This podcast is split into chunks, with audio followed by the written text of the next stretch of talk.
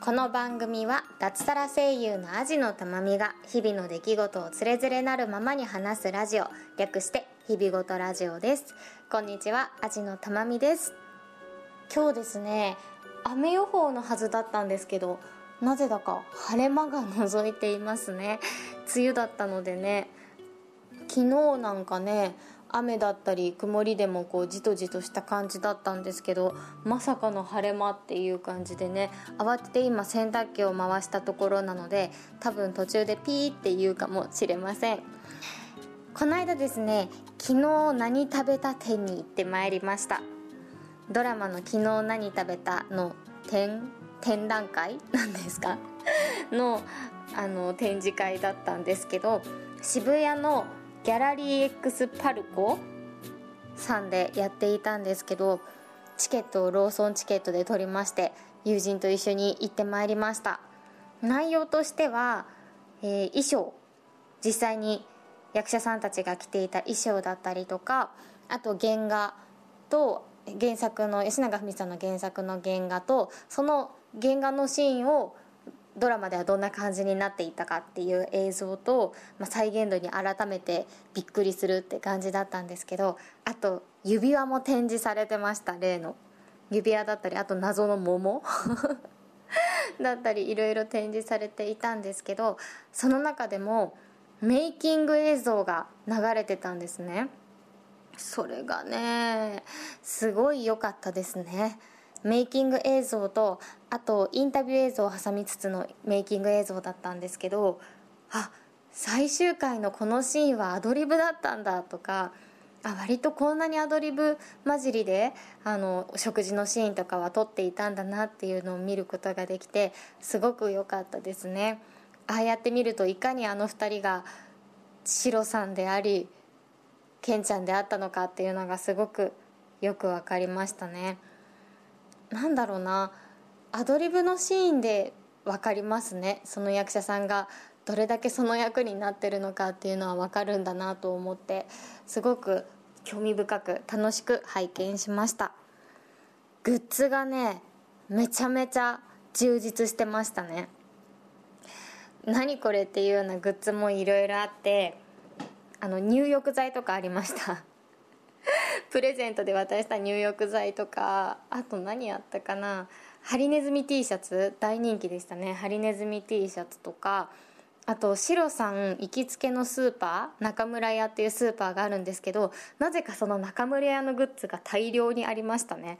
思わず私もトートバッグを買ってしまったんですけどあの中村屋っていうスーパーは実は新小岩にある実在のスーパーらしくてですね私友達が新小岩に住んでいて先日ちょうどその友達の家に行く予定があったので行ってみたんですよ。そしたらもうほんとそのままのあの看板もそのままだし中村屋っていう名前のねスーパーなんですよね。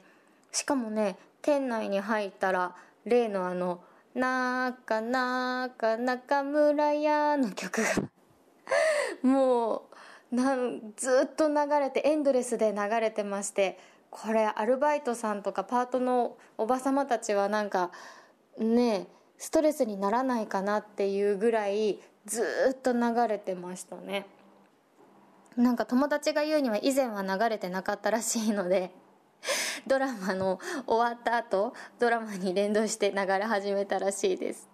なんでちょっとね中村屋のトートバッグなんて買ってしまいました。やっぱこういうね展示会とかってグッズが楽しくていいですよね。むしろグッズ目当てが半分ぐらいなんじゃないかっていうぐらいねグッズ楽しみに行くんですけど今回はそんなトートバッグを購入しました。ねドラマ終わっちゃってめちゃめちゃ寂しいんですよね。毎週毎週楽しみにしていたので。でもなんだろう他のドラマって終わったらあそこでああ面白かったって終わりなんですけど昨日何食べたはなんか終わってしまったんですけどドラマとしては。でもなんかあの2人がねどこかで普通にあのまま生活をずっとしているようなね不思議な気持ちがしますね。本当なんか生活を覗き見ているっていう感じだったのであの2人が今でもお互いを大切にどこかの街で楽しく生きているんじゃないかなって思っています。第2期待ってます。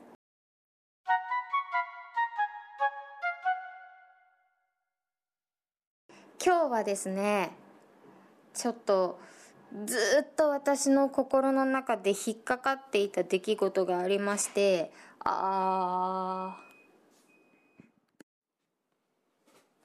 ちょっとね洗濯物を干しながら収録しています。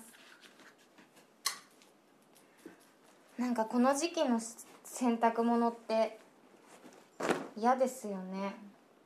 すぐ生乾きっぽくなっちゃって。大体まあ普通の洋服は大丈夫なんですけど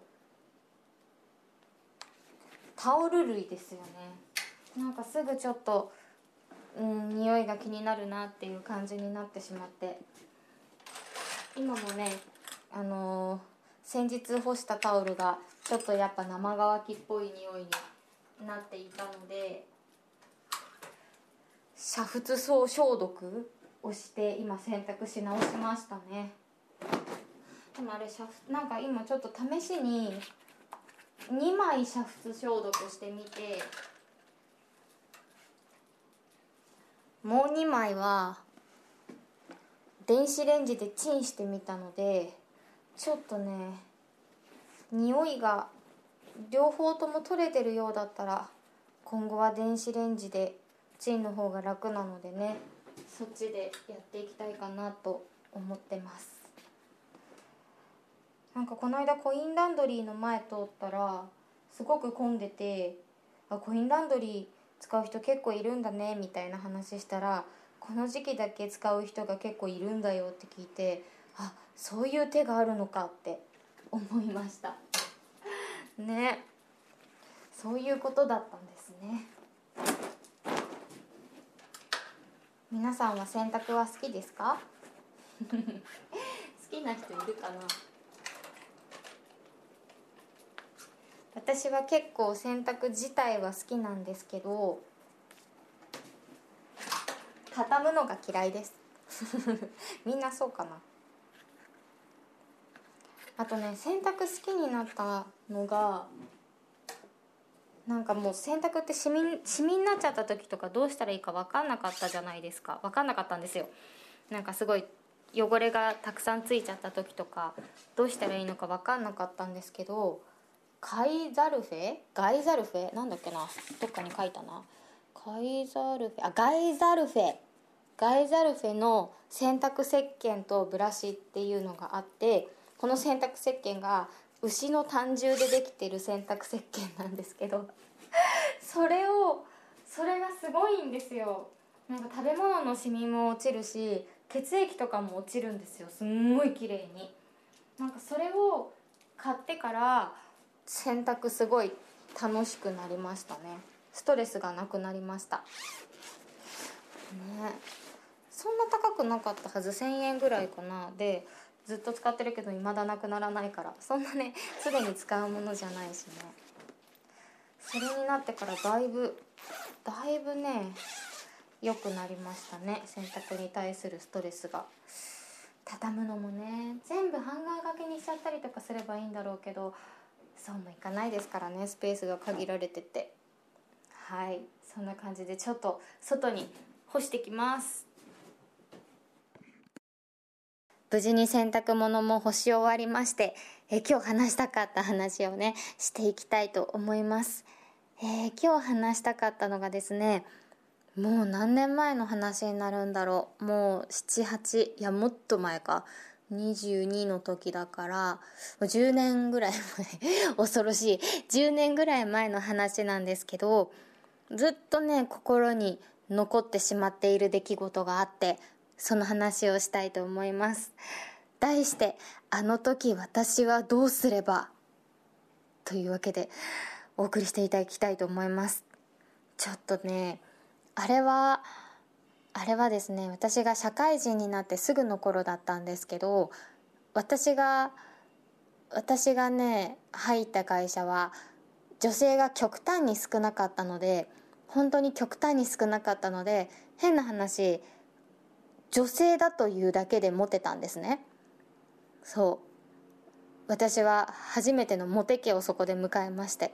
でも本当に私がこう例えば可愛かったからとか性格が良かったからとかじゃなく本当に性別が女というだけで持ってたような会社だったんですけどそこでねすごくあのいろいろ誘ってくれた男の子がいましてでうんどうしようか。正直すごく好きなタイプの方ではなかったんですね。だけどすごく誘ってくださるしまあ一回ぐらい行ってみようかなと思って映画を見に行ったんです。今でも覚えてる。なんだっけ。あれですよ。あの体青い人たちがいるやつ。3D の先駆けみたいな映画。レクチャーじゃなくてなんだっけ。体が青い検索したら出てくるかな。体が青い映画。体が青い映画。アバター。そうすごい体が青い映画で出てきた。そうアバターを見に行ったわけですね。でえっ、ー、とまあお茶をしようって話になりましてでなんかあんまりこういい感じのお店とか行きたくなくて「あマックでいいじゃん」とか言ってマックに入ったんですよ。で今でも覚えてる。私はホットホットティーを頼んで彼はね確かアイスティーを頼んだんですね。でまだ確かコートとかを着ている時期ででマックに入ってお盆を置いてコートを脱いでこうワシャワシャってやって脱いで椅子にかけたりしてでこうパッて座って前を見たら彼が自分のアイスティーにホットティーのティーバッグを入れていたんですね。あのマックでホットティーを頼んだことがある方はわかるかもしれないんですけどマックのホットティーってお湯が入った何ですか？紙紙コップ？蓋付きの紙コップとティーバッグが別で来てリプトンのティーバッグが別に来るんですよ。なんですけど何を勘違いしたか彼はそれを自分のアイスティーにそのティーバッグを入れてたんですよ。つまり私の手元にはお湯なわけですよ。残ったのお湯で。でなんかどうしていいか分からなくてめちゃめちゃパニックになっちゃってえななんか多分あれって瞬発力じゃないですか。え何してんの？ってその場ですぐパッて言えたらよかったんですけど多分それを言えない感じの間柄だったんですね。多分その仲良し度で言っても。え何してんの？って言えなくてそのまま席に着いちゃってこっちはもうパニックですよ。もう何話したかとかも全部素通りだしとりあえず今の状況をどうしようっていうのでもう頭いっぱいで私が取った結論としてはその紙パックに紙コップに入ってるお湯に全く口をつけずに私は別にこれを頼んだけど飲まなかったからこれがお湯だっていうことには気づかなかったっていう体にしようと思ったんです。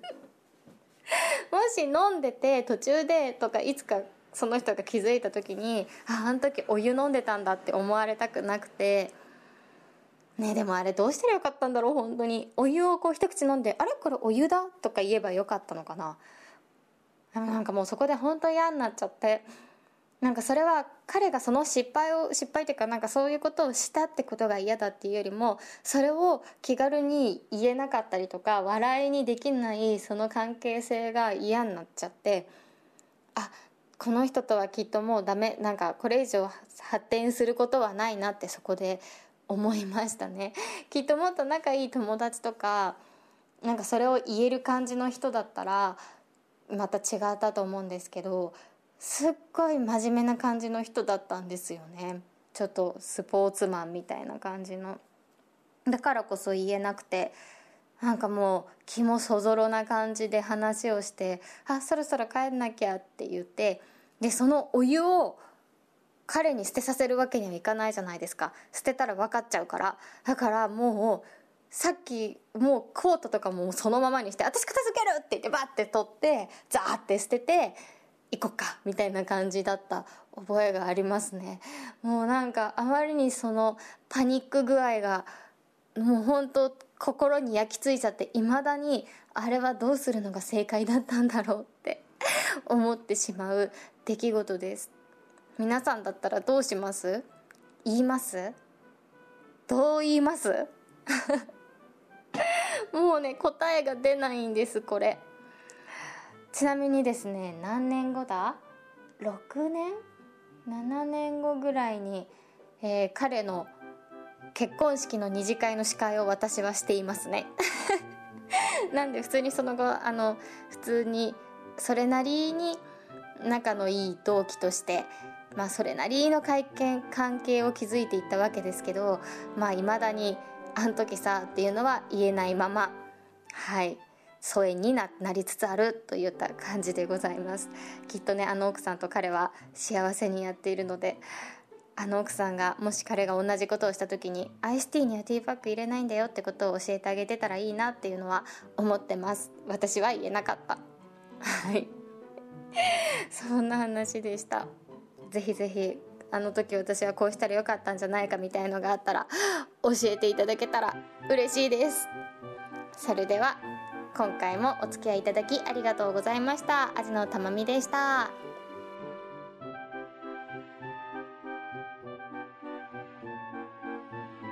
日々ごとラジオでは感想お便りを募集しています。宛先は日々ごとアットマーク gmail.com hibigoto アットマーク gmail.com またはブログのメールフォームからもどうぞ。ツイッターハッシュタグひらがな4文字で日々ごとでもお待ちしております。最後までお聞きいただきありがとうございました。